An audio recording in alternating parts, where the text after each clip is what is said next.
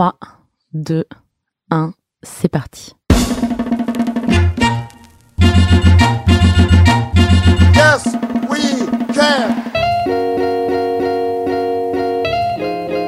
Bienvenue dans Supplément d'âme, le podcast des gens engagés.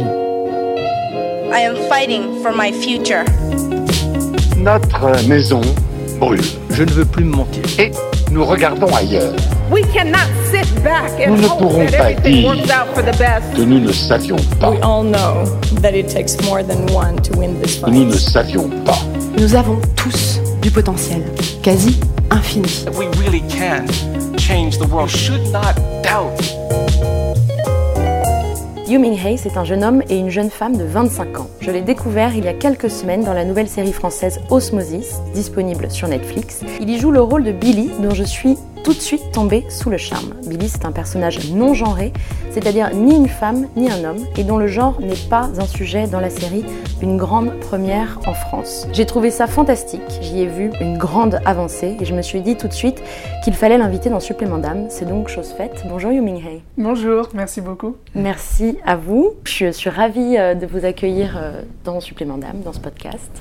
Euh, on va revenir sur votre parcours dans quelques instants, mais peut-être une première question d'abord sur euh, bah, cette question du non-genre. du- J'ai vu dans une interview que vous parliez de gender fluide. Qu'est-ce que c'est? Euh, gender fluide, euh, je pense que c'est être fluide dans les genres. Et vous préférez cette expression? Oui, en fait, euh, j'avoue que moi, j'ai eu la- j'ai vraiment la chance de jamais avoir eu besoin de me définir. Je me suis jamais définie. Ce sont les autres, à un moment, qui en ont besoin, je crois. Qui ont besoin de vous définir, de, de mettre dans des cases, ouais. Jean-Louis Fournier, il a écrit cette phrase que je trouve très belle Ne nous enfermons pas dans une case, il nous en manquerait une. Et je trouve ça très juste. Donc, euh, je suis plutôt dans, dans cette mouvance-là. Je... Après, j'aime bien euh, parce qu'il y a beaucoup de termes. euh, parfois, on dit an- androgyne, euh, après, on a dit non-genré. On découvre toujours des nouveaux termes, mais en fait, c'est toujours les mêmes personnes, c'est la même façon euh, d'être. Mais je sais pas, la société a besoin de, de mettre des nouveaux termes comme si c'était nouveau, alors que ça ne l'est vraiment pas. Je me souviens de euh, cette émission euh, C'est mon choix, qui faisait déjà des, des émissions sur les personnes euh, gender fluide ou androgynes. ou- Et c'était dans les années 2000. Ça fait pratiquement 20 ans que ça passait déjà à la télé. Et que c'est comme si aujourd'hui on faisait Ah, c'est tout nouveau. Bah d'ailleurs, c'est tout nouveau qui est un personnage dans une série. Et En fait, la société est en retard sur Très en l'existant. Enfin, on se dit, mais ça fait, ça, ça fait 20 ans que ça aurait dû évoluer. En fait, ça fait 20 ans qu'on dit que ça évolue. Ce serait bien un moment que ça, évolue vraiment, qu'on passe à l'étape d'après, quoi. Euh, donc, euh, donc voilà. Je- euh, après, une personne gender fluide, c'est une personne qui, a- ouais, qui peut être homme. En fait, je pense qu'il y a des hommes, il y a des femmes, il y a des femmes qui naissent dans des corps d'hommes, il y a des hommes qui naissent dans des corps de femmes. Et il y a des hommes euh, qui sont femmes et il y a des femmes qui sont hommes, sans avoir besoin de changer de sexe. Je dirais un truc comme ça. Moi, ça me fait penser euh, également à, à la part, euh, à mon sens, on a tous une part, et c'est pas que mon sens, hein, j'ai rien inventé, une part de féminin et une part de masculin, Ouais, bien sûr. euh, qui est plus ou moins développée et qui n'a rien à voir avec le sexe, en réalité. Euh, c'est un peu ça aussi, finalement. Ouais, rien à voir avec le sexe ni la sexualité. Le genre et la sexualité euh, ne sont pas liés. Il y a ça, et puis il y a euh, la société qui, à un moment, euh, pareil, enferme un peu dans des cases, comme quoi les femmes devraient aimer ça, les hommes devraient aimer ça. Et on ne sait pas pourquoi, des choses qui ne frottent pas. Je pense que, que tout ça est lié dans, dans, dans, mon métier, dans aimer jouer des rôles différents, dans, aimer jouer avec les frontières. Je pense que voilà, ça fait vraiment partie de moi de, de casser ces frontières-là régulièrement. Donc, du coup, vous jouez des rôles de femmes, des rôles d'hommes et des rôles gender fluid. Ouais. Enfin, des, en tout cas, un, Ouais. sur, euh, dans Osmosis. Euh, oui, oui, oui. Après, de toute façon, euh, j'arrive toujours avec qui je suis, sur un, que ce soit un plateau de théâtre ou un, un plateau de cinéma. Mais évidemment, j'ai une vraie formation de, de comédien, donc je, je peux répondre, j'ai envie de dire, à la commande. Euh, vraiment, et j'aime ça, me, me plonger dans, dans, Dans un personnage. dans un personnage totalement. Et ouais, j'aimerais pouvoir euh, jouer plus de, de rôles de femme euh, sans histoire, j'ai envie de dire. Sans... C'est une femme, point. Voilà. Parce que, parce que jusqu'à présent, ces rôles, ils sont. euh, C'est plus rare. C'est plus rare. Ou alors je suis à l'initiative de ça, de vouloir jouer ce rôle de femme. C'est-à-dire vous créez le rôle ou vous dem- Non, je demande. Ouais, ouais, je demande. Je, je dis, bah voilà, je voudrais jouer ce rôle-là euh, dans, dans ça. Par exemple, j'adorais jouer euh, le rôle d'Anna Petrovna dans Platonov de Tchekhov. Qui est un sacré rôle, ouais. J'adore. Mais même dans une, dans une série ou à la télé, dans, dans quelque chose de beaucoup plus euh, contemporain, euh, pouvoir jouer euh, une fille. et puis c'est tout, qu'elle n'ait pas forcément une histoire de, de genre ou quoi, ou, ou un homme qui est pas. Un homme, ça arrive, mais une femme moins. Un peu comme dans Osmosis où c'est pas une question, c'est un personnage. Voilà, c'est ça, ouais. On se pose pas la question, c'est absolument pas un sujet. Ouais. Il vit sa vie, il fait ce qu'il a à faire et puis euh, il n'y a pas de focus là-dessus. Oui, exactement. Mais ça, c'était très, très important pour moi et euh, je remercie beaucoup Netflix de m'avoir laissé cette liberté. Ils m'ont laissé beaucoup de liberté, en fait, pour euh, créer ce personnage. Parce qu'ils savaient qu'ils voulaient euh, une question de genre dans le personnage, mais ils savaient pas quoi. Ils savaient pas si ce serait un, un transsexuel, euh, euh, femme ou homme. Euh, et puis, je leur ai dit, bah, en fait, euh, moi, j'ai déjà vu des personnes transsexuelles euh, à la télé. J'ai jamais vu de personnes gender fluid. Et, euh, et j'aimerais en voir. Donc, j'ai proposé ça et ils ont été hyper OK. Et ils ont un peu modifié le script pour. et voilà, c'est un peu fait. C'est génial parce qu'en France c'est une grande première. Ça, Ouais. ça existe, j'imagine, plus aux États-Unis par exemple. Il y a plus de rôles gender fluid. En tout cas, euh, euh, plus de, de rôles, mais euh, aussi plus de personnes euh, euh, qui sont connues ou pas connues. Voilà, euh, acteurs. Il, il y a quand même quelque chose ouais, qui est un peu plus avancé. En France, c'est très. comme très peu connu. Mais Netflix teste quand même pas mal de choses. Ils sont un peu en avance, je trouve. Enfin, enfin, plus exactement, ils sont un peu au diapason de la société. Ouais. Là où les médias sont en retard, là où plein d'autres Ouais, ouais, sphères sont en retard. Ouais, ouais. Bon, alors du coup, on va revenir sur votre parcours. Est-ce que euh, vous voulez bien nous raconter euh, votre parcours professionnel et de vie? On va changer un peu le format de, de Mhm. l'émission. Eh ben, Vous êtes je, né suis, où? je suis né à Marseille euh, le 16 octobre 1993 et j'ai très vite déménagé en banlieue parisienne, en Essonne. J'ai commencé les cours de théâtre à 5 ans, en même temps que la flûte traversière.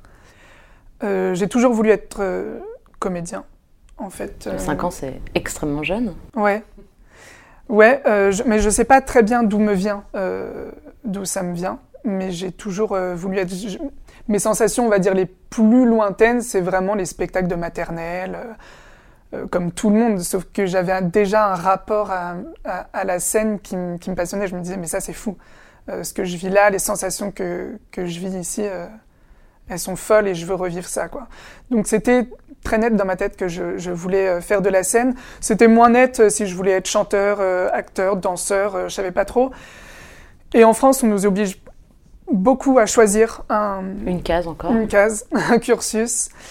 Euh, mais c'est vraiment trois passions qui sont très très importantes pour moi. Il y en a toujours une qui me manque si, si, si je la fais, si je la pratique plus. Donc danse, chant et, et- et acteur, comédien. Et théâtre, ouais, Théâtre. et, euh, ou cinéma. Ouais. Donc voilà, j'ai commencé euh, ça, mais euh, c'est des cours de théâtre, quoi, comme on peut faire à 5 ans. Et après, au collège, j'ai passé une audition pour faire des spectacles musicaux pour enfants avec Karine Reggiani, la fille de Serge Reggiani.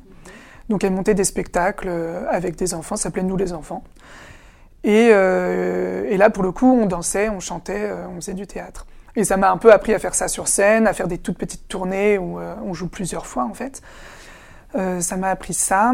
Après, au lycée, euh, j'étais au lycée à Blaise Pascal à Orsay. C'est le même lycée euh, dans lequel étaient euh, Marina Foïs, Alain Chabat et Diams. C'est drôle, Oui. c'est marrant. Et, euh, Diams aussi. et Diams aussi. Mais c'est un lycée très très chouette en fait. Très, euh, Moi au collège, pour le coup, euh, je connaissais pas du tout ça. Et au lycée, d'un coup, on faisait des. La journée du carnaval, c'était quelque chose énorme où tout le monde euh, faisait ses costumes. Il y avait euh, la journée du goût, euh, la journée de la musique. Toutes ces journées artistiques étaient très importantes. Et, et ça, j'ai adoré dans, dans ce lycée-là, quoi. Et j'étais inscrit dans un conservatoire juste à côté.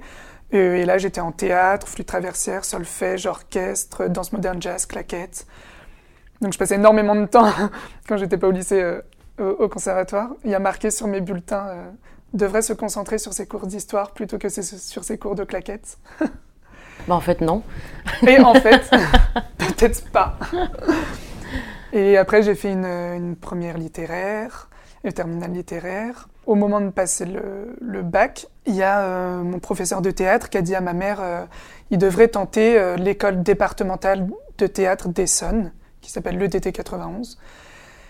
Euh, c'est une école vraiment qui forme des comédiens, c'est 35 heures.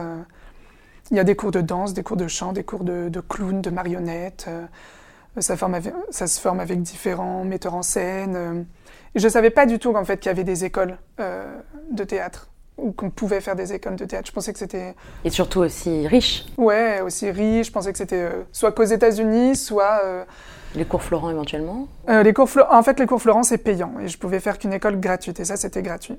Ce qui a été assez important, en fait, pour moi, de, de faire que des trucs gratuits sur concours, difficiles à obtenir, mais au moins, quand tu les obtiens, c'est chouette. Non, mais ça te donne quelque part une, une- une légitimité à vouloir et pouvoir faire ce métier, ce qui est c'est un moment important. Et un moteur aussi, j'imagine. Ouais, très fort. C'est pas gagné d'avance, donc il va falloir y aller, quoi. Ouais, ouais, ouais, ouais. Et donc vous avez été pris? Et j'ai été pris. J'ai été pris, on était, je, crois, un six garçons, six filles à être pris. Et donc j'ai été pris euh, donc à 17 ans. Et là, dans cette école, j'ai appris énormément. J'ai vraiment euh, découvert euh, le théâtre. J'ai fait une, une rencontre qui a changé ma vie. C'est une rencontre avec Mathieu Touzé, avec qui je travaillerai beaucoup par la suite, Qui est metteur en scène, qui est metteur en scène, ouais, et qui va là prendre la direction du Théâtre 14 euh, à Paris, qui est un théâtre situé, dans le 14e. tout simplement. Là, j'ai vraiment, j'ai découvert euh, euh, beaucoup de choses différentes. Déjà, j'ai découvert qu'en fait, euh, je connaissais pas le théâtre. J'y connaissais rien. J'avais pas de culture. La seule culture que j'avais, moi, c'était vraiment la culture mainstream, bercée à base de Britney Spears et High School Musical. Ce qui est déjà pas mal, mais effectivement, c'est peut-être limité. C'est une certaine culture. mais euh, mais c'est vrai que bah, en fait c'est Mathieu qui m'a beaucoup appris de, choses là-dessus qui a vraiment été un mentor pour moi où il me disait mais tu peux aimer le jeu. Tout moi j'avais jusque là été guidée par ma passion du jeu et c'est tout. Il me dit mais tu peux aimer le jeu ça veut pas dire que tu es passionné de théâtre. Il y a mille façons d'être comédien. Euh, il y a mille théâtres différents et il faut les connaître. Il faut si tu veux faire ce métier savoir quel genre de théâtre tu veux faire avec quel metteur en scène tu as envie de travailler quelle euh, langue d'auteur tu as envie de traverser, quel univers. Et ça, ça a été hyper important euh, pour moi. Donc euh, j'ai appris à, à ce moment-là à lire beaucoup. Il m'a emmené beaucoup au théâtre. En fait, aussi, j'étais avec une moyenne d'âge de personnes de 23 ans. Et vous en aviez 17. C'était des gens qui avaient en général déjà fait des études de théâtre et donc qui ont déjà un jargon théâtral. Et ça, ça a été hyper compliqué à, à comprendre, à apprendre. Donc ils sortaient des phrases euh, comme euh, T'as vu le Braunschweig à la colline? Euh, C'était des, des choses Ça comme ça, ou le de Kersmaker au T2G. Sinon, il y a le Fleur Lefebvre des Noëttes au rond-point. Et c'était impossible. Je ne comprenais pas cette langue. Je ne comprenais pas. Moi, Et- j'avoue que j'ai rien compris. en fait, c'était vraiment des noms de metteurs en scène associés à des théâtres qui en ce moment jouaient. Donc Euh, une culture, en fait. Les codes et une culture théâtrale. Exactement, exactement, ouais. Et, et déjà un, un jargon euh, de, de noms, de, de, de metteurs en scène importants, de, de lieux de théâtre importants. La première fois que je suis allée au Théâtre National de la Colline, j'ai raté le spectacle tellement je passais devant ce théâtre sans comprendre que c'était un théâtre. Parce que j'avais, je pense, une idée très poussiéreuse du théâtre. De, euh, il fallait un rideau rouge, il fallait qu'il y ait écrit théâtre, que ce soit un peu vieux. Et là, c'est des grandes baies vitrées, il n'y a même pas écrit théâtre. Et euh, je suis passée devant et repassée devant en me disant mais c'est où euh? Donc voilà, il y a tout un truc comme ça, un moment où qu'il a fallu euh, entrer dans le milieu, euh, j'ai envie de dire. Ça a été un peu dur, ça? Euh, Ou, enfin, vous sentiez un décalage C'était pas dur, ça a été même très passionnant. Enfin, j'étais j'étais vraiment avec une passion folle, donc j'ai adoré ça. J'ai vraiment adoré. C'était un challenge? C'était un vrai challenge. Après, il y avait des choses dont j'avais honte. J'avais honte de dire que je ne connaissais pas ça. J'avais honte de ne pas comprendre les pièces que j'allais voir. Euh, ça, c'était compliqué au départ. Et après, j'ai lu un livre euh, qui s'appelle Mainstream de Frédéric Martel, où il explique dedans, il dit euh, c'est plus intéressant, en gros, il dit c'est plus intéressant de ressentir un spectacle que de le comprendre. Et ça C'est comme l'art aussi. Comment? C'est un peu comme l'art. Bien sûr. Devant un tableau, Bien sûr, exactement, ouais. C'est bah, le, le théâtre, c'est de l'art, donc. euh. Mais c'est vrai que euh, je crois que peut-être à cause de l'école, mais on cherche tout de suite à analyser, à comprendre, à comprendre qui est qui, pourquoi ça se passe comme ça, etc. Pourquoi il fait ça. presque à intellectualiser quelque chose Intellectualiser euh, qui ne l'est complètement. pas. Et Ben, je pense que ça coupe un tout petit peu de ce qu'on pourrait ressentir. Et je crois que les spectacles qui ont pour moi été les vrais chocs théâtraux, euh, je ne les ai pas compris, mais j'ai tellement ressenti de choses, j'ai tellement des sensations fortes, des images euh, qui m'ont hanté après, euh, comme les spectacles de, de Bob Wilson ou de Claude Régis. euh, je comprenais rien, euh, et puis je comprends pas plus aujourd'hui, mais, mais par contre, je, je ressens quoi. En fait, je, je le comprends par les sensations. Et ça, j'ai adoré ça. Quand j'ai pu comprendre ça finalement. Il y a une émotion qui se, Ah qui ouais, se très passe. très quoi. forte, ouais. ouais, ouais. Ils parlent de, elle parle de quoi leur pièce Bah je- voilà, je sais pas. Non mais c'est vrai, je sais pas. La, la première pièce que j'ai vue euh, de Bob Wilson, c'était Les Nègres de Jean Genet euh, à l'Odéon, au théâtre de l'Odéon. Je n'ai rien compris à la pièce. Mais euh, c'est beaucoup de, euh, de couleurs, euh, c'est beaucoup de musique. Je suis redevenu un enfant et c'est, je crois, le seul metteur en scène qui me fait ça. À chaque fois, je redeviens un enfant quand je vois ces spectacles. Il y a quelque chose euh, lié au cirque aussi, puisque j'ai- je suis très liée au cirque. Quand j'étais au collège, je faisais l'école internationale de cirque, Dani Fratellini.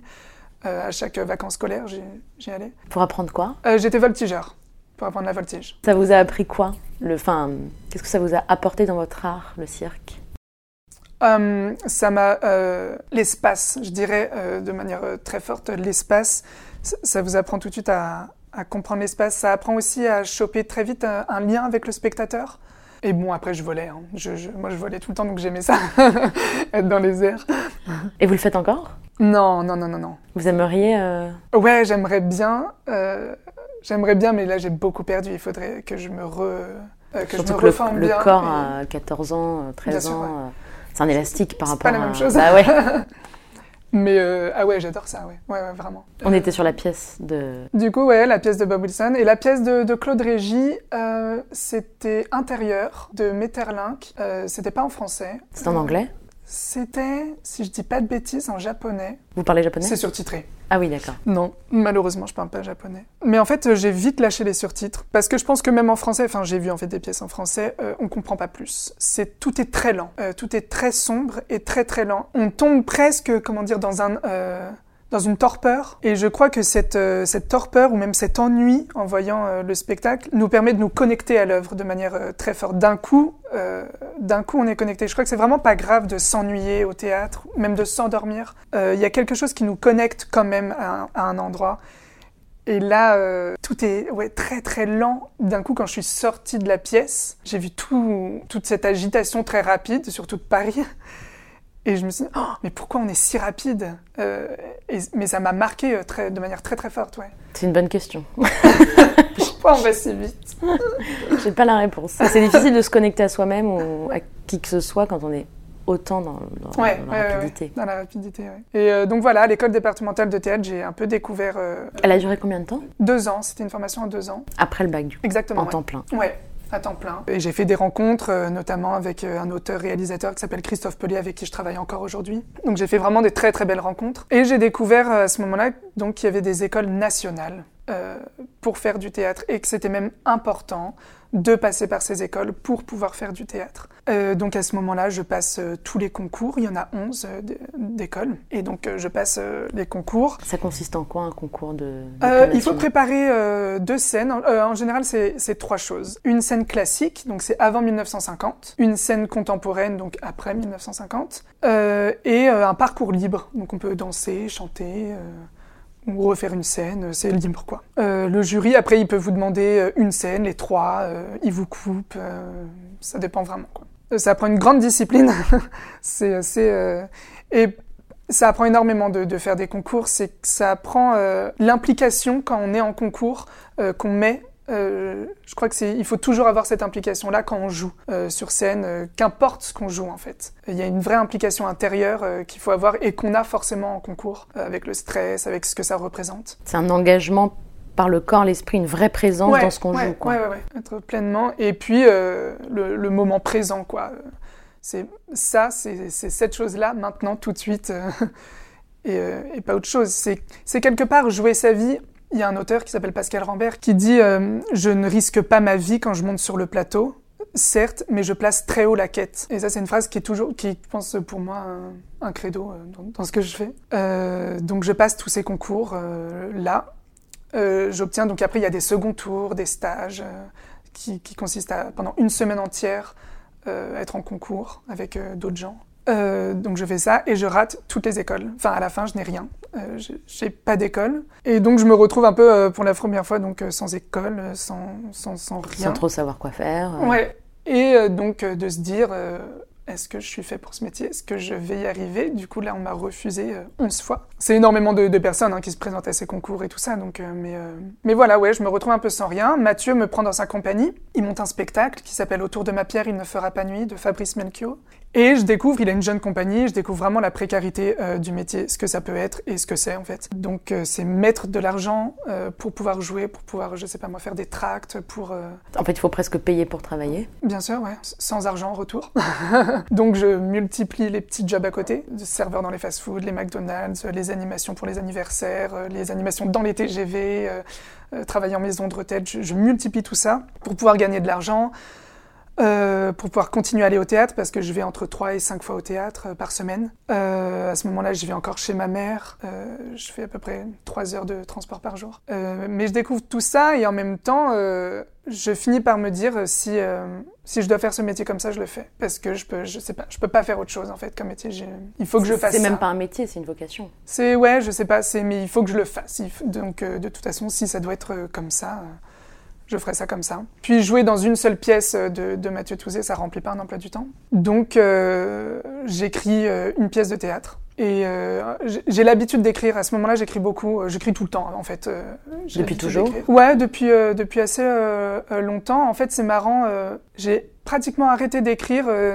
Euh, depuis que je suis vraiment euh, rentrée dans, dans, un emploi du temps de comédien, que je joue beaucoup, euh, c'est comme si j'en avais plus besoin, je sais pas. Comme si maintenant le fait de dire les mots des auteurs ou de dire des mots me suffisait et j'ai plus besoin de, de les écrire. Mais à ce moment-là, j'en ai grandement besoin et j'écris une pièce de théâtre sur une mère et sa fille polyhandicapée, c'est un huis clos, et la fille donc ne peut pas parler et ne peut pas bouger.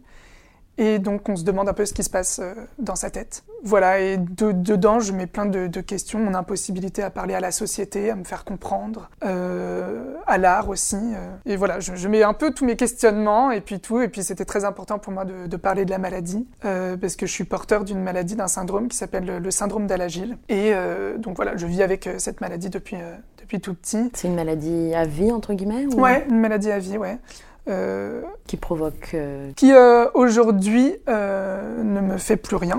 J'ai un traitement en fait qui, me permet de vivre absolument normalement, mais qui plus jeune a été plus compliqué parce que c'est une maladie du foie en fait, et, que surtout quand, quand je suis née, ma- mes deux sœurs l'ont aussi. On connaissait pas bien euh, cette euh, maladie, donc c'était ça qui était aussi euh, compliqué pour trouver un, trai- un traitement, etc. Donc c'était beaucoup de visites à l'hôpital, beaucoup de Ça devait pas être simple si les trois enfants avaient la même maladie. Ouais, ouais, ouais. Les trois enfants avaient la même maladie et donc on était considérés comme personnes handicapées. Donc j'ai beaucoup grandi avec des, des personnes handicapées. Euh, ce qui m'a très vite posé la, euh, la question de la différence, de euh, euh, parce que moi j'ai pas de handicap mental, mais euh, mais je demandais souvent à ma mère mais pourquoi lui on dit que c'est une personne handicapée, il ne l'est pas, et elle me disait ah bah en fait peut-être que tu ne le vois pas, mais il y a des gens qui le voient et c'est un peu fait comme ça. J'ai- J'ai un peu, je crois que j'ai compris la différence à partir de, de- de là un peu. Et donc j'écris cette pièce euh, là que je dédie à ma mère. Qui est très, qui est très personnelle, du coup. Ouais, bien sûr. Bah, je reprends en fait beaucoup de textes déjà que j'avais déjà écrits. J'en fais un petit patchwork. Euh, je crée ces deux personnages. Et euh, voilà, ça se fait un peu, un, un peu comme ça euh, à ce moment. Comme je vais beaucoup au théâtre, je vois des, des actrices qui me fascinent et je la propose à, à des comédiennes qui acceptent. Et je reçois Plusieurs après- comédiennes, comédiennes qui jouent la même pièce? Ah, je l'ai monté euh, euh, effectivement deux fois. Euh, je l'ai monté avec des, des filles de mon âge à ce moment-là. La pièce s'appelle Mon Polymonde et j'appelle le petit format qui en fait était la pièce en 30 minutes, s'appelle MPM. Et c'était une pièce qui pouvait tourner dans des collèges et des lycées pour suivre des débats après autour de cette question du handicap, de la différence. Donc il y a un vrai engagement pour vous sur cette question du handicap et même peut-être plus globalement sur, euh, sur Ouais, la sûr. différence. En fait, euh, pour moi, il y a un vrai engagement politique à faire ce métier-là. Enfin, je, je sépare pas la chose. Euh, Ce métier d'acteur Ce métier d'acteur, ouais. Pas que ce soit acteur, auteur ou metteur en scène ou. qui se retrouve dans, dans le choix des pièces, dans le choix des rôles, Dans l'écriture Ouais, bien sûr. Dans, dans ce qu'on a envie de monter, dans ce qu'on a envie de dire, dans ce qu'on a envie de, de défendre. Euh, comment on va défendre ces mots. Mais je pense qu'on a des, messages à faire passer et que c'est un peu comme, euh, pour moi, c'est le théâtre a encore cette fonction, euh, finalement aujourd'hui la télé aussi, mais comme le théâtre au 5e siècle à Athènes, de la société qui parle à la société, quoi, de, de ça. Et je crois que c'est hyper important. Enfin, en tout cas, pour moi, ça l'est. Et donc voilà, j'ai monté cette, cette pièce. Euh, donc le petit format euh, gagne euh, deux prix, gagne le, le prix d'écriture et de, de, mise en scène du Théâtre du Rond-Point, donc ça joue un peu au Théâtre du Rond-Point. Qui est un très beau théâtre. Qui est un très très beau théâtre. puis après ça, ça fait des, des centres, des, des, lycées, des collèges. Et, et la... c'est vous qui animez les débats à la suite des pièces? À chaque fois que je peux, ouais. À chaque fois que je peux, je suis là. Qu'est-ce que ça crée chez les lycéens et les collégiens? Je dirais que les, les, enfants ou les adolescents, à ce moment-là, ont l'intelligence de se taire quand ils ne connaissent pas un sujet. Euh, plus que les adultes? Ouais, mais plus que les adultes, parce que les adultes, euh, ils considèrent qu'ils ont fait des choses, qu'ils ont acquis des choses, qu'ils ont fait des études, euh, et donc que ça leur donnerait une parole, une voix, même sur les sujets qu'ils ne connaissent pas. Et, et donc, c'est des vraies questions très innocentes, en général, qui posent je crois qu'il y avait des très belles, une, une très belle question, enfin, une question en tout cas qui m'a touchée, c'est euh, mais est-ce qu'elle est malheureuse, euh, Anne, la personne qui pose Est-ce qu'elle est malheureuse? Euh, Ça, je trouve c'est des très belles questions, quoi. Et la réponse? Et la réponse, c'est ça dépend des jours. C'est une humaine comme, comme nous, en fait. Il y a des jours où on est malheureux, des jours où on est heureux, des jours où elle est très contente, très excitée. Euh, voilà, c'est une humaine, en fait. Est-ce qu'on découvre dans la pièce ce qu'elle a dans sa tête? Euh, oui, il y, a parfois, je fige des moments euh, où, euh, où la mère se fige et la fille parle. Et la fille sort de son fauteuil de, de, manière très lente, de, sur une d'Alizé. Une musique d'Alizé. il y a des musiques, j'ai mis beaucoup de musique de Lady Gaga, Alizé. Des... En fait, c'est important pour moi aussi, c'était important pour moi de parler directement à ma génération en même temps. Euh, pour amener ma génération à aller voir euh, du théâtre, pour dire ah mais ça je connais en fait. Euh... Et de dédramatiser peut-être aussi. Oui, de, de, voir ça avec, sous le prisme de l'humour, beaucoup. D'amener de la légèreté dans un sujet très grave. Ouais, bien sûr. Mais, mais je crois au fond que c'est pas un sujet si grave. ça, il faut le comprendre aussi vite. C'est comme je dis souvent à ma mère, mais moi mes souvenirs que j'ai de l'hôpital sont très joyeux, mais sont vraiment très joyeux parce que parce qu'il y avait des jeux c'était des hôpitaux pour enfants, il y avait des jeux, euh, que j'aimais ces jeux-là, euh, que, que, je me faisais des amis tout de suite, euh, que j'ai... En fait, la gravité autour du handicap, souvent, elle vient de l'adulte, surtout quand ça touche des enfants. Ouais, bien sûr. Beaucoup plus que de... l'enfant qui vit sa vie. Qui vit sa vie, voilà. Qui... Qui se pose pas la question. Non. Et puis, euh, bon après, il y a des trucs plus ou moins drôles, mais il y avait un, docteur qui était, le docteur Bernard, qui était absolument génial, qui disait, je t'ai fait un petit tatouage dès que je t'ai fait une piqûre. Et c'est des, nous, ce qui nous reste après, c'est, euh, bah, j'ai un tatouage euh, en licorne ou euh, je sais quoi. Et, et c'est ça qui était, qui était très marrant à vivre. Évidemment, les piqûres, c'est pas marrant à vivre, mais, mais remarque que je m'en fichais un peu en vrai ça me faisait pas vraiment mal et j'étais content d'avoir un diplôme après. Enfin, j'en restais vraiment là, quoi. Il y avait un diplôme après? Ouais, bien sûr. À chaque piqûre? Tu peux avoir un diplôme, euh, un petit sucre, un tatouage. Donc tu es surdiplômé, vous êtes surdiplômé Ah, on est surdiplômé. et ma grande sœur est devenue infirmière. C'est génial. Ouais. Et donc c'est pareil pour vos sœurs, c'est stabilisé, il n'y a aucun problème. Ouais, ouais, ouais, ouais. Bah, après, on est euh, régulièrement euh, vus évidemment. C'est pas handicapant outre mesure pour la vie d'adulte? Non, non, non, non. Euh, c'est des choses aussi avec lesquelles euh, on a appris euh, à vivre. Il n'y a pas de stérilité ou de choses. Si. Il peut y pour avoir. le coup, oui. Ouais, ouais.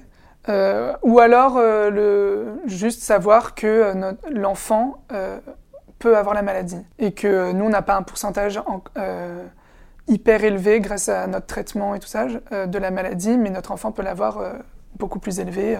Il faut être conscient de, de ce risque-là, quoi. Donc euh, voilà.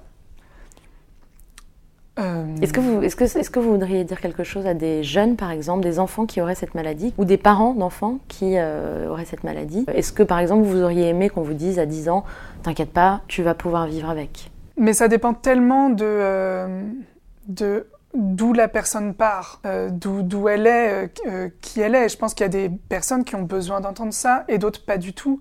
Euh, et moi, ça, vraiment, ça dépendait des périodes. Je pense que de toute façon, j'ai eu j'ai un appétit de la vie, euh, une hyperactivité là-dedans, euh, de vouloir faire ce dont j'ai envie, ce que j'aime et, et qui ont guidé mes choix grâce à cette maladie. Donc ça a provoqué ça, potentiellement Ouais, bien sûr. Donc il y a des belles choses aussi qui peuvent naître. euh, Mais pour moi, il y a beaucoup de, de- de- de belles choses. Enfin, je sais, en fait, comment dire, je vis avec, c'est moi, ça fait partie de moi. Donc, il n'y a pas. euh, c'est c'est pénible à vivre. Enfin, j'ai je- j'ai des crises d'estomac euh, très violentes encore maintenant, ou de- des choses qui, qui m'arrivent qui sont pas drôles à vivre, mais elles font tellement partie de moi que euh, C'est plus une question. je me pose pas voilà, c'est vraiment la, la- la question. Bon, j'aimerais bien euh, trouver des solutions à ça, mais euh, euh, aujourd'hui, je suis plus dans un combat de, de, de ça. Je sais pas ce que pourraient entendre, ce que pourraient vouloir entendre les parents ou les enfants. Je sais que moi, quand j'étais jeune, en tout cas, je voulais vivre normalement et être considéré normalement, et c'est tout ce qui m'intéressait. Ce qui était le cas. Ce qui était le cas, ouais, ce qui était plutôt le cas. Et, et- et mes parents m'ont vraiment nous ont protégés autour de cette question-là. Je pense que la manière dont ils nous ont fait vivre la maladie, euh, de, de manière très protectrice et euh, en nous expliquant les choses, et puis euh, voilà, nous ont permis de la vivre comme ça. Mais ma, ma mère, à l'intérieur, la vivait de manière beaucoup plus forte, beaucoup plus violente. Et donc vos parents ont également la maladie? Ma mère est porteur sain. Du, euh, Donc elle l'a pas la maladie. développée, mais elle la, Exactement, ouais. elle la porte. Ouais. Et donc euh, vous disiez que la, la pièce, la première pièce que vous avez écrite euh, était, était en hommage à votre mère. Ouais. Comment est-ce qu'elle a réagi? Avec beaucoup de larmes, euh, forcément. Je, je crois qu'elle est, elle est très émue. Puis elle a dit, bah, tu vois, ça c'est un beau doigt d'honneur à la maladie euh, et à sa manière de la vivre. Et, euh, C'est une badass alors un peu. Ma mère est grave badass. Ma mère est grave badass. Mais euh, ouais, ouais, ouais. Ah oui, oui, je, je pense que je tiens une, une bonne folie euh, de, sa- de sa part. quoi. Mais oui, oui, je pense que pour elle, ça a été euh, une belle revanche et que euh, elle aurait pu le faire elle. Elle a écrit un texte euh, dessus que je, je mettais dans, la, dans ma pièce. Euh, Ils font quoi si c'est pas indiscret vos parents? Ma mère, elle est dirigeante formatrice en communication, écrite et orale. Mon père est aujourd'hui directeur d'un centre pour personnes handicapées. Il l'était quand vous étiez petit? Non, Il l'est devenu. ouais, il est devenu, ouais. Ça a été sa manière à lui de s'engager sur ces questions? Je pense, ouais. Ouais, ouais, ouais. Je pense que oui, oui, ça a été fondamental pour lui euh, à ce moment-là. Et qu'est-ce qu'il faisait avant? Euh, il euh, vendait, il fabriquait, il vendait des écrans de cinéma. Et vos sœurs? Et euh, ma petite sœur, elle est en, elle est en, à l'université, elle est à la fac en, en community management. euh, Et ma grande sœur est infirmière. Et donc voilà, je pense que ça a été une belle revanche pour ma mère, ouais. Et après cette pièce, du coup, ça a ouvert des portes? Et grâce à cette pièce, euh, j'ai été nommée lauréate de la Fondation de France en 2015. La Fondation de France, peut-être rappeler ce que c'est pour euh, les gens qui écoutent et qui ne connaîtraient pas? C'est euh, une fondation, euh, en, en tout cas le, ceux qui m'ont nommé, euh, parce qu'il y a beaucoup de, de branches à l'intérieur, mais il y a une, une, une fondation artistique euh, qui est très très axée euh, sur euh, défendre un sujet euh, politique à travers l'art. Et donc à ce moment-là, ma, ma pièce, a, cette année-là, ma pièce a reçu un prix. Ce qui est absolument génial et fondamental parce que ça donne de l'argent et que ça permet de la monter. Donc voilà, il se passe ça en 2015. Euh, j'ai- je suis entrée dans un conservatoire d'arrondissement, le conservatoire du 8e. Donc c'est pour moi très peu d'heures parce que je crois qu'on a 9 heures par semaine de théâtre. Donc c'est très peu, mais le professeur que je rencontre à ce moment-là, Marc Arnott, euh, est hyper intéressant pour moi. Euh, vraiment, je, je- je le trouve très très intéressant. Euh, J'aime ce qu'il me dit, ce qu'il me fait apprendre, euh, etc. Et surtout, euh, je suis sur Paris. Et c'est la première fois que je me retrouve sur Paris et que je découvre aussi. Quand vous dites que vous êtes sur Paris, c'est que vous vivez à Paris Vous, Je vous vis pas étudiez encore, à Paris mais j'étudie à Paris. Donc j'y suis beaucoup plus que euh, quand j'étais à l'école départementale de théâtre, j'étais à Évry. Euh, donc euh, monter sur Paris était plus rare. Euh, et j'ai commencé à le faire, à le faire vraiment euh, régulièrement à ce moment-là. Et ça a ouvert des choses? Ou- Oui, enfin, je, je crois que j'ai compris aussi les, les différences de milieux sociaux euh, à ce moment-là. Parce que Euh, vous venez d'un milieu... euh, Je, je viens d'un milieu euh, social euh, euh, normal, mais quand même de, de banlieue. J'allais pas à Paris. euh. Le, le collège dans lequel j'étais était, euh, j'étais à Limours euh, à ce moment-là. Et c'est pas un milieu défavorisé, mais c'est quand même un peu euh, la campagne. J'avais les vaches à côté de moi, à côté du, du collège. C'est la ruralité et puis. euh, oui, c'est sûr que c'était, c'est, oui, c'est sûr que c'est beaucoup de personnes qui vont en, en, en quatrième insertion, en troisième insertion, qui arrêtent après le collège. Euh, donc j'étais dans, ce collège-là. J'ai déjà découvert, j'ai déjà compris euh, au moment où je vais au lycée à Blaise Pascal à Orsay la différence de milieu euh, social. Je sais pas exactement ce que c'est un milieu social, mais ça me frappe parce que je savais que j'avais de l'argent quand j'arrive, quand j'étais au collège. par rapport aux autres, j'arrive au lycée, je, suis lambda, hein. Vraiment. je suis pas quelqu'un qui a, pas d'une famille qui est favorisée quoi. Et vous arrivez à Paris et là Et j'arrive à, Paris et je n'ai pas d'argent. Clairement. Euh, euh, moi, il fallait quand même que je travaille à, à côté euh, pour, pour vivre. pour vivre, euh, euh, pour pouvoir me payer mes activités, etc. Je n'ai pas fait d'école euh, payante, c'était pas possible. Euh, je rencontre quand même beaucoup de gens qui font les cours Florent, euh, qui, qui payent euh, 5000 euros. des gens qui, qui ne se- disons, ne se posent pas les mêmes questions, qui ont, la ch- qui ont des privilèges et qui ont la chance de ne pas, poser, de ne pas se poser ces questions-là à ce moment-là. Est-ce que ces privilèges, ça peut, dans cet art qu'est le théâtre, être un handicap in fine plus tard? Parce qu'on connaît moins de choses, on se rend, ça donne moins de force, de drive, de, de moteur, de, de niaque. J'avoue que euh, je trouve un peu. Que, euh, enfin, en tout cas, au moment où j'entre euh, Ça dépend évidemment, j'imagine, des personnes. des personnes complètement et de ce qu'elles vivent et de ce qu'elles ont vécu. Mais c'est vrai que je, pour le, on va dire la première fois, je vois des personnes qui vont sur un plateau de théâtre et normalement, en fait, comme le, le plateau leur est très donné, que c'est presque naturel pour elles, ou alors qu'elles ont grandi dans ce milieu-là, euh, c'est comme si elles avaient rien à dire ou rien à défendre. Et jusque moi, jusque là, je pensais qu'il fallait toujours avoir quelque chose à dire pour monter sur un plateau de théâtre. J'avais été un peu formée comme ça. Et donc c'est vrai que je trouve ça très particulier, quoi. Je me dis, tiens, euh, bon, Euh, ok, on peut faire ça comme ça, quoi. Je, je découvre un peu ça. Parce qu'à Évry, à la différence, les jeunes acteurs étudiants en fait hein, Mhm. que vous côtoyez à ce moment-là étaient beaucoup plus animés, avaient beaucoup plus de, de niaque sur scène. Ouais. Euh, quand même, je trouve. hein. Je trouvais déjà qu'il y avait des parcours très atypiques et que l'école, en fait, euh, le DT 91 prend vraiment, euh, je trouve, des comédiens souvent qui ont des parcours atypiques et ça, c'est très très chouette. Ce qui fait des très belles rencontres dans cette, dans cette école. Ouais, il y avait. déjà, c'est à Évry-Courcouronne, en fait, c'était loin de tout, vraiment au milieu des champs. Et mine de rien, ça, ça crée quelque chose par rapport à, à la création qu'on a envie de faire, à, à un groupe. Paris, c'est tellement. Il y a tellement de choses. Il y a tellement de choses à faire, il y a tellement de, De choses à voir. de choses à voir. Qu'est-ce que ça crée justement d'être au milieu de rien ou en tout cas de la nature? Ça, euh, c'est comme si ça permettait de se concentrer, euh, d'être concentré sur une chose et de chercher simplement comment faire cette chose. Euh, Ça empêche la dispersion. Ouais, complètement. Ce qui est quelque part un luxe, et après, ce qui est aussi à un moment, à un certain point, mais comme tout, un handicap. Ce qui est génial à Paris, c'est qu'on peut voir tellement de choses, tellement, tellement de choses. Et ça, c'est génial quand même. Et donc cette euh, école de- d'arrondissement, du 8e arrondissement, Ouais. elle vous apporte une très belle rencontre, un autre éclairage sur le théâtre? Euh, oui, et une nouvelle manière aussi d'aborder euh, les concours que je repasse euh, à ce moment-là. enrichi de nouvelles saveurs? Ouais, enrichi de, et je dirais de nouvelles concentrations, euh, une nouvelle manière de se concentrer, euh, de plonger dans une scène, de, de, de comprendre une scène aussi, le billet, par quel billet la prendre. Ça enrichit votre jeu, comme on dit. Ouais, je pense. Je pense vraiment euh, à ce moment-là. Et, euh, et comme il se passe quand même des, des- des belles choses pour moi, co- il commence à se passer des, des belles choses, que je suis content, que je continue d'aller énormément au théâtre. Je me dis, bon, bah en fait, je ferai ce métier, j'y arriverai même sans école. Une école, ça fait gagner du temps, clairement. Je pense que ça fait bien gagner 10 ans, un comédien. Mais je me dis, mais tant pis, en fait, euh, j'y arriverai parce que je vais beaucoup au théâtre, que je rencontre les gens, que... que on a cette chance-là au théâtre quand on, on va voir une pièce que les, les acteurs et le metteur en scène sont là juste après. Euh, c'est pas comme au cinéma. Donc euh, ça c'est génial. Ouais, une accessibilité qui me fascine et que euh, ouais c'est une chance que vraiment je saisis pour le coup. Je me dis ça c'est une chance et je la saisis quoi. Ce qui n'est pas le cas de tout le monde. Je suis sûre qu'il y a plein de jeunes comédiens qui ont très très peur et qui se disent j'adorerais aller parler à un tel, mais en fait je... Ouais, euh, ouais, ouais, ouais. Soit qu'on peur, soit qu'on qui se disent euh, ça se fait pas ou euh, je vais le déranger. Ouais, ouais. Mais moi, je me... en fait, je me suis posé la question, je me dis, mais là, s'il y a quelqu'un qui vient me voir et qui me dit, j'adore ce que vous faites, je prendrais pas mal, quoi. Donc, du coup, je me dis, bah, je vais le faire. Et, mais c'est vrai que je me rends compte à ce moment-là aussi que peu de gens le font. Et ça devient une, une force à ce moment-là pour moi, de, de me démarquer, parce que c'est vrai que peu de, de- de personnes le font. Et ça ouvre des portes, ça? Ça vous a ouvert des portes du coup? Ouais, par la suite, euh, ouais, ouais, ouais.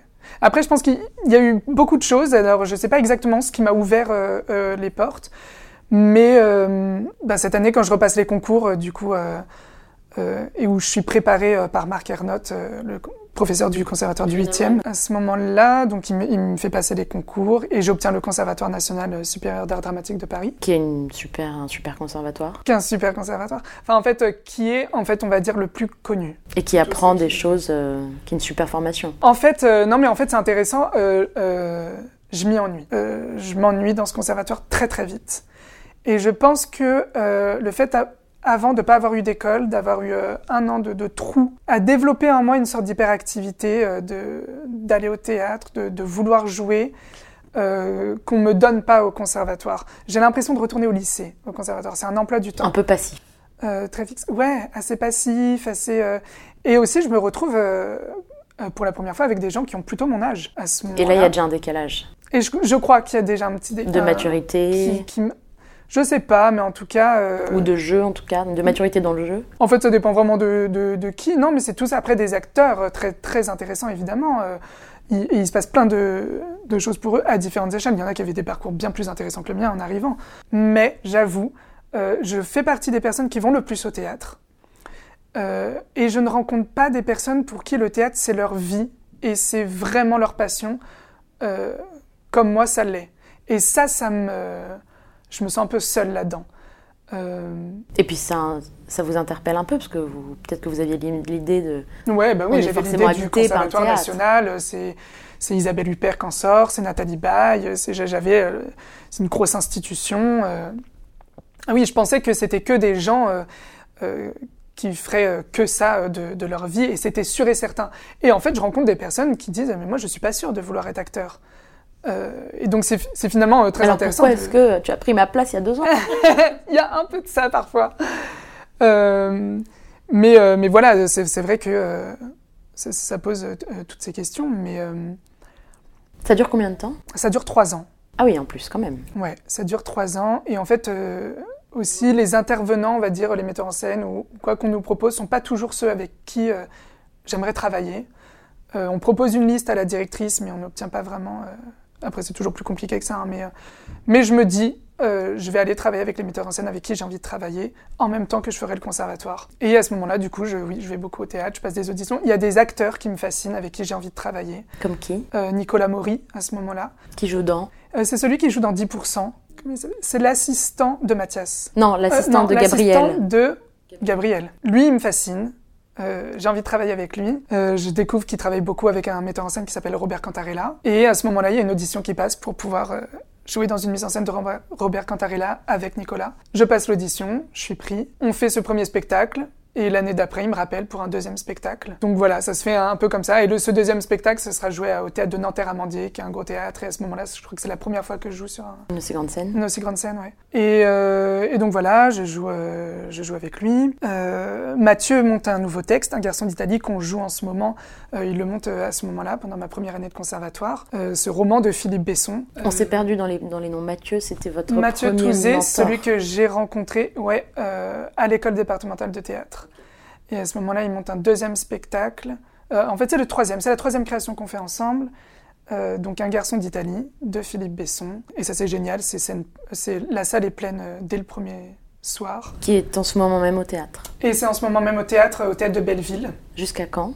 Jusqu'au 28 mai. Et euh, donc, à ce moment-là, c'est en 2016 euh, qu'il la monte. Et ça joue dans un petit festival qui s'appelle le Festi- Festival Rideau Rouge. Et ça obtient tout de suite trois prix, dont le prix d'adaptation. Et j'obtiens le prix d'interprétation masculine euh, à ce moment-là. C'est un petit truc, mais ça fait plaisir. Alors, à quand le prix d'interprétation gender fluide? Je me pose souvent la question, et j'ai- j'aimerais bien. Ou alors euh, le prix d'interprétation féminine, si je fais un rôle féminin. Euh, parce que les, les- les acteurs, quand ils jouent des rôles euh, féminins, on leur donne quand même le rôle d'interprétation euh, masculine. Vous préférez jouer des, des rôles féminins ou masculins, ou ça dépend? Euh, c'est pas ça qui m'intéresse, c'est euh, C'est le personnage. ouais, c'est le personnage, d'où il vient, ce qu'il fait, quels sont ses questionnements intérieurs. Le plus beau rôle, en tout cas dans ce que ça vous a permis de faire, que vous ayez joué, quel est-il? Euh, là, très vite, euh, qui m'en viennent, il y en a deux. Il y a euh, le rôle de Léo dans Un garçon d'Italie. C'est un prostitué qui est dans une gare, il se prostitue dans une, dans une gare à Florence. Il est homosexuel, il est coupé du monde et il rencontre l'amour. Et tout ce que ça m'a permis de, de jouer, de défendre et tout ça a été vraiment très très intéressant pour moi. J'adore explorer. Pour moi pas fini d'explorer ce personnage. C'est pour ça que j'adore jouer cette pièce. Et l'autre, je dirais euh, Mowgli, euh, dans le livre de la jungle, mis en scène par euh, Bob Wilson, euh, mais grâce à l'univers de Bob Wilson, à sa gestuelle. Ah oui, donc vous, vous travaillez déjà avec Bob Wilson, qui est quelqu'un que vous admirez profondément. Ouais, ouais, ouais, ouais, qui fait pour moi partie des maîtres du théâtre. et voilà, bah en fait, en même temps que j'ai fait le conservatoire, j'ai pu pas mal jouer. du coup, il y a une autre actrice qui me fascine complètement, qui est une comédienne, qui s'appelle Audrey Bonnet. Qu'on euh, retrouve dans quelle pièce ou... que je découvre dans une pièce de Pascal Rambert qui s'appelle Clôture de l'amour. Et ça fait partie de mes chocs théâtraux. Je vais voir 11 fois la pièce. Ah oui, Ouais. autant de fois que vous avez passé le, le concours. Enfin, autant d'écoles que vous avez passé. Ouais, c'est ça. J'ai pas passé 11 fois le concours, mais Donc 11 est un chiffre important et récurrent Ah ouais, dans c'est votre vrai. vie.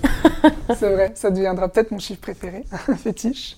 C'est aussi en la voyant jouer que j'ai compris comment je pouvais réussir un concours. Parce que dès qu'elle se met à jouer, elle a ce truc de euh, c'est maintenant tout de suite. Euh, que je sais pas comment expliquer un peu autrement, mais euh, elle joue tout maintenant tout de suite, quoi. Elle donne tout. Ouais, et je me suis dit, ah, mais un concours, en fait, il faut faire ça. Enfin, ça- c- là, son implication, il faut faire ça en concours et c'est bingo. Et donc, Elle a quelque chose que les autres n'ont pas?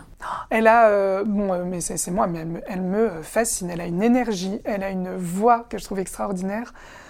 Euh, c'est une femme, quand on la connaît, qui est tellement en plus timide. Et là, elle déploie euh, quelque chose, elle, euh, elle déploie quelque chose dans l'air, elle a une intelligence du texte, c'est-à-dire comment elle pense le texte et comment elle le transmet, c'est assez fascinant. Et je trouve que voilà, ce qu'elle donne à la scène, au public, au théâtre est très beau. Et c'est ça que, j'adore. Et en fait, j'apprends énormément en la voyant, j'apprends beaucoup en voyant les acteurs jouer. C'est pour ça que j'y vais autant de fois, parce qu'elle a un monologue d'à peu près une heure dedans. Et donc euh, j'ai de quoi beaucoup apprendre. Et donc j'y vais, j'y vais, j'y vais. Et un jour, le metteur en scène, qui au bout d'un moment m'avait repéré, euh, me dit mais, mais pourquoi tu viens euh, pourquoi- T'es venu combien de fois là? Je dis bah je, crois 11. Il me dit mais pourquoi t'es tout le temps là euh, euh, tous les soirs? Et je lui dis mais j'apprends tellement en voyant votre actrice jouer. J'adore cette pièce. Et on discute un peu. Il me dit est-ce qu'on peut discuter d'où tu viens tout ça? Et à ce moment-là, en même temps que je suis rentrée au Conservatoire national de Paris, je suis rentrée dans un programme qui s'appelle Premier Acte, euh, qui a été fait, euh, initié par euh, Stanislas Nordet, c'est le, euh, le directeur du Théâtre national de Strasbourg, et Stéphane Braunschweig, celui de l'Odéon, pour, euh, disons, qu'il y ait plus de diversité sur les scènes nationales. Disons qu'on comprend aujourd'hui que les scènes françaises ne sont plus à l'image de la France d'aujourd'hui. Et- Comment est-ce que vous l'expliquez ça? Euh, je pense parce que, euh, notamment en France, c'est le théâtre, la littérature, l'art en général ont une, une place très importante de par leur histoire. Et c'est comme si on voulait garder cette histoire très précieuse, presque comme si on avait peur qu'en l'ouvrant, il n'y ait plus cette histoire, il n'y ait plus cet art, comme si euh, l'alexandrin était réservé euh, à une certaine personne, à, des, cer- à certaines personnes. Voilà comment j'explique. Ça c'est pas encore euh, C'est en fait c'est un peu rétrograde. oui, oui, quelque part, oui. Mais après, euh, c'est euh, la mentalité euh, française aussi qui est comme ça. Mais on, on est éduqué là-dedans, donc c'est compliqué aussi de s'en rendre compte. Euh, par exemple, je pense qu'il y a beaucoup de metteurs en scène, quand ils prennent une pièce de théâtre, s'il n'y a pas précisé, euh, entre parenthèses, euh, homosexuel, noir, ou que le personnage ne s'appelle pas Mohamed, ils imaginent directement des personnes blanches et hétérosexuelles. Euh, Donc c'est beaucoup trop normé. c'est très normé, mais c'est presque un fait, quoi. Euh, euh, c'est comme ça. Je pense qu'ils sont pas du tout contre l'idée, mais c'est comme s'ils ils n'imaginaient pas. Ils ne savaient pas encore que c'était possible. Et Pascal Rambert écrit cette phrase, il dit On va toujours au même endroit d'imagination. On n'imagine pas loin, on n'imagine pas beaucoup. Est-ce qu'il y a une- un fond de racisme quelque part?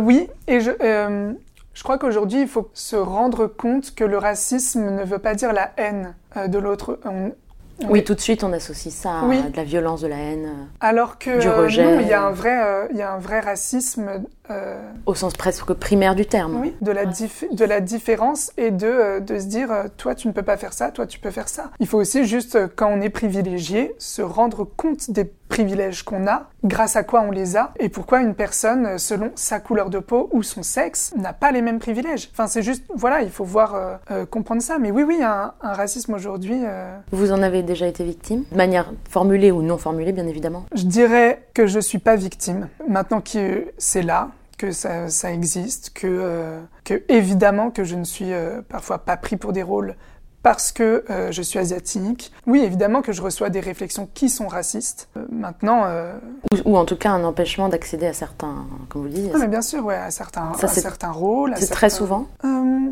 ou assez souvent? C'est assez souvent. C'est assez souvent. Après, euh, moi, j'ai quand même beaucoup de chance parce qu'il y a un moment où j'ai mis un, un gros, on va dire, un gros coup de pied là-dedans et que euh, euh, du coup, euh, les gens pensent quand même que je suis le seul, disons dans ma catégorie, que soit je suis le seul asiatique, soit le seul gender fluide, etc. Et donc, on, on m'appelle beaucoup pour ça. Mais de toute façon, je m'en suis rendu compte assez vite, même en tant que spectateur. J'étais souvent le plus jeune dans les salles, le seul asiatique.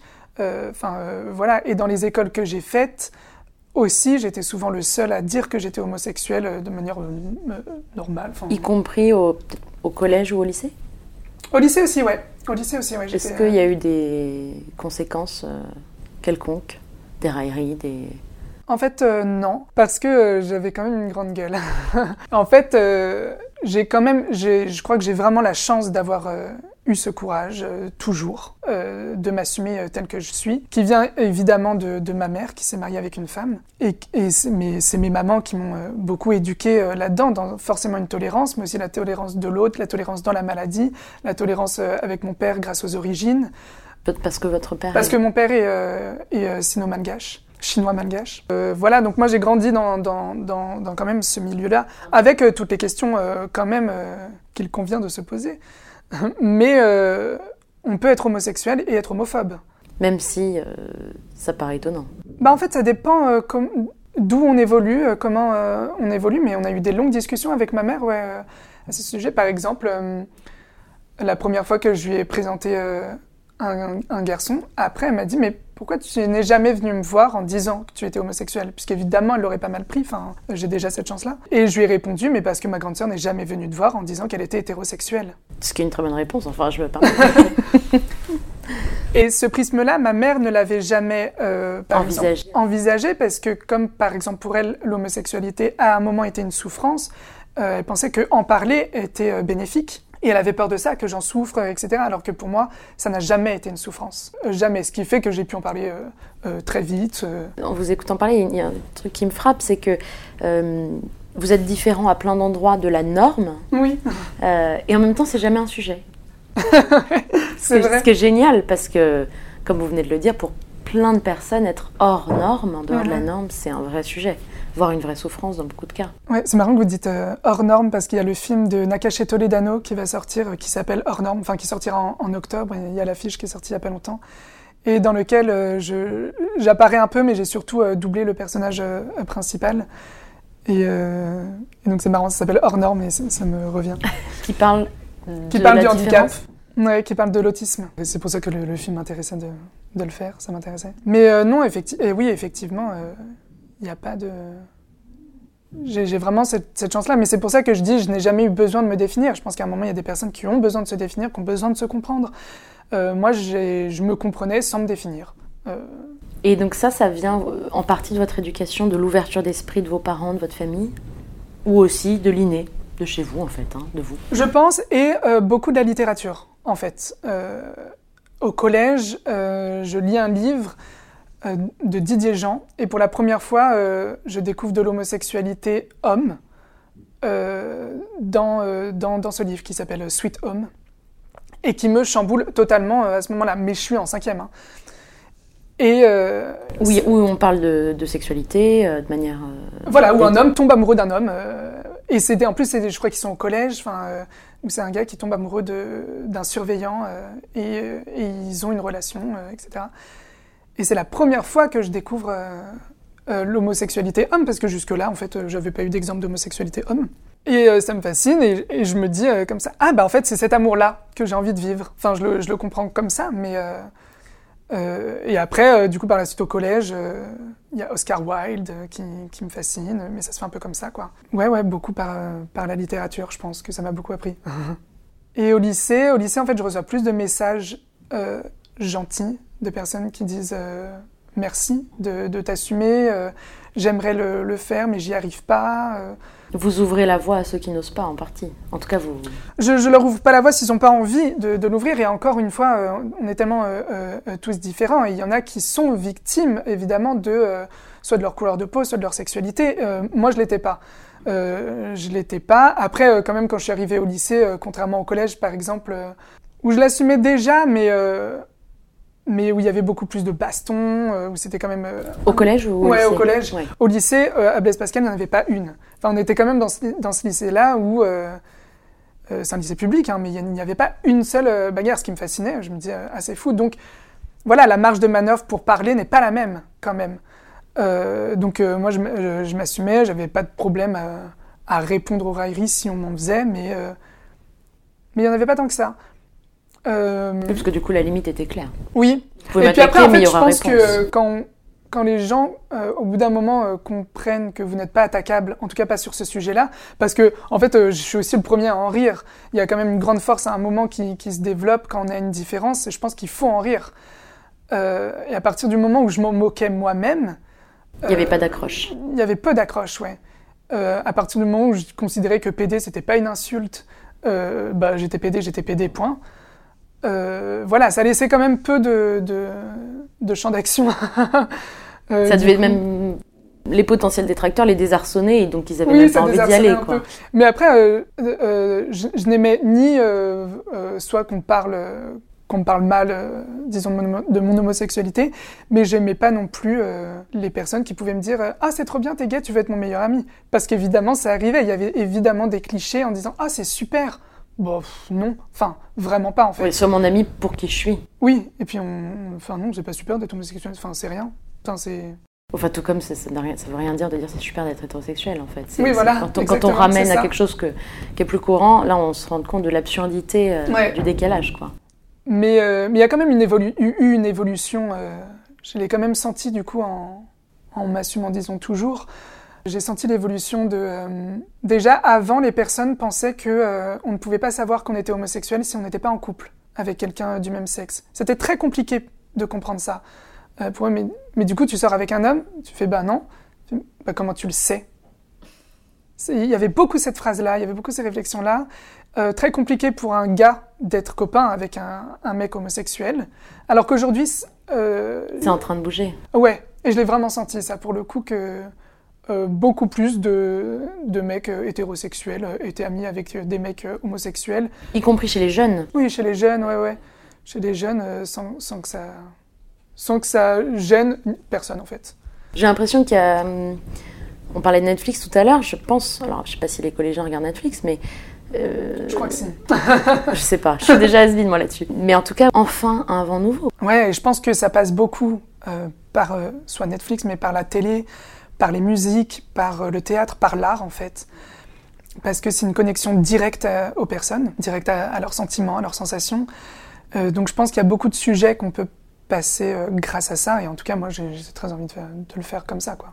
Je, je pense à un ami qui, qui disait euh, il y a quelque temps, euh, qui s'appelle Vinvin, si jamais il écoute, qui parlait de sa fille, euh, et qui disait Moi, ma fille, elle a 12 ans, elle est déjà féministe. Je me fais reprendre à table si je dis un mot de travers, quoi. Ouais. Et je trouve ça fabuleux parce que, parce que moi j'ai 30 ans et il y a 15 ans, c'était inenvisageable. Enfin, il y avait peut-être, mais, mais c'était très rare, alors qu'en fait, euh, aujourd'hui, on ouvre enfin les vannes euh, Ouais, ouais, ouais. sur tous ces sujets-là, sur tous ces engagements, sur toute cette euh, ouverture d'esprit. j'espère. Enfin, en fait, comme je le disais un peu en, en début, je crois que les vannes sont ouvertes depuis longtemps. Il faut maintenant. euh, Mais elles sont pas partout.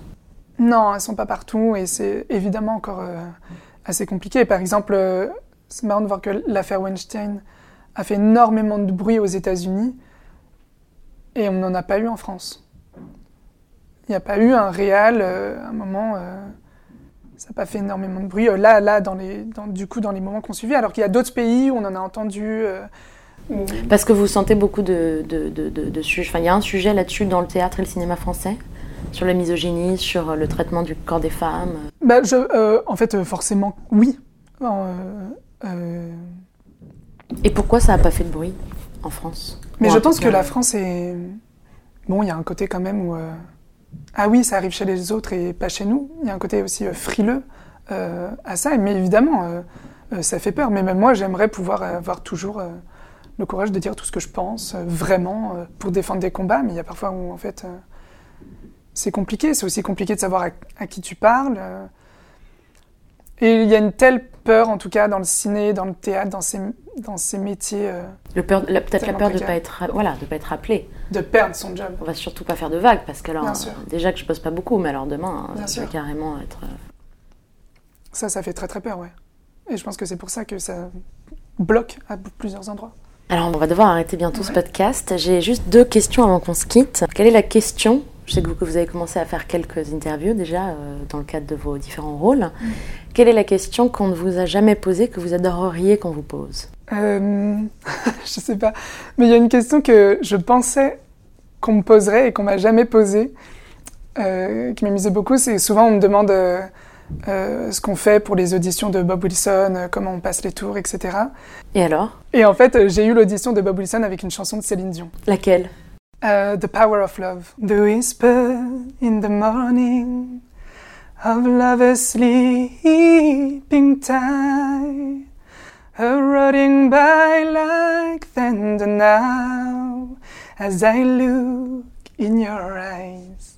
Tu vois un peu ou pas Magnifique. oui. Et, euh, En fait, euh, ça, ça me fait rire. C'est une question qui me fait rire. Donc la dernière question, c'est qui est-ce que vous souhaiteriez voir à votre place dans ce podcast, dans un prochain épisode Mathieu Touzé. Ouais. Eh bien, merci beaucoup. Avec plaisir. Merci beaucoup.